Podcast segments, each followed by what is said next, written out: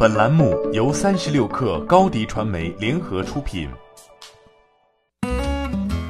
本文来自三十六氪作者黄启思。当用户隐私数据泄露已成某种无奈的定局，我们应该如何为它估价？当地时间二月二十六号，美国智库科技政策研究所发布的最新研究揭示了部分答案。该研究通过观察美国、德国、墨西哥、巴西、哥伦比亚和阿根廷这六个国家网络用户的习惯，首次尝试对普通用户的在线隐私和数据的价值进行量化。关于各国民众如何评估其私人隐私值多少钱的问题，调查发现，美国用户希望 Facebook 每月支付三点五美元（约合人民币二十四元）作为泄露个人隐私信息的补偿，而德国用户要求约八美元（约合人民币五十六元）。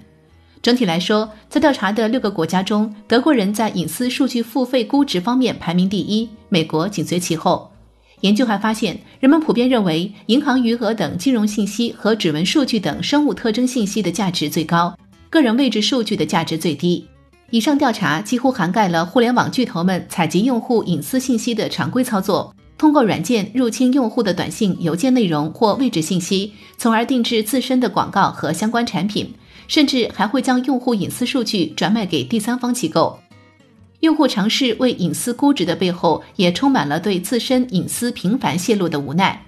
在过去的两三年里，Facebook、谷歌、苹果、推特等科技公司都频繁地被爆出侵犯用户个人隐私的丑闻，遭到舆论猛烈抨击。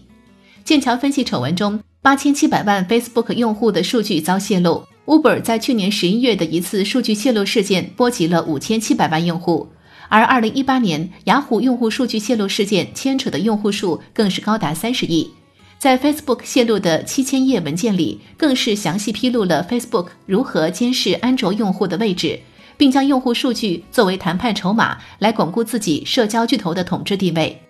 尽管欧盟监管部门和美国政府都相继对这些公司侵犯隐私权的行为进行调查。其中，美国联邦贸易委员会针对 Facebook 2018年剑桥分析的隐私泄露丑闻，开出高达五十亿美元（约合人民币三百五十亿元）的罚款，创造了美国政府机构企业罚款的历史最高纪录。然而，令人没想到的是，在五十亿罚金悄然落地后，Facebook 的股价竟然上升了百分之一点八一，可见投资者们对于这些隐私丑闻也已经见怪不怪。以至于有舆论认为，科技公司未经用户采集隐私信息的行为不仅需要抨击，还必须要求他们对用户个人信息支付一定的补偿金。欢迎添加小小客微信 xs 三六 kr，加入三十六氪粉丝群。高迪传媒，我们制造影响力。商务合作，请关注新浪微博高迪传媒。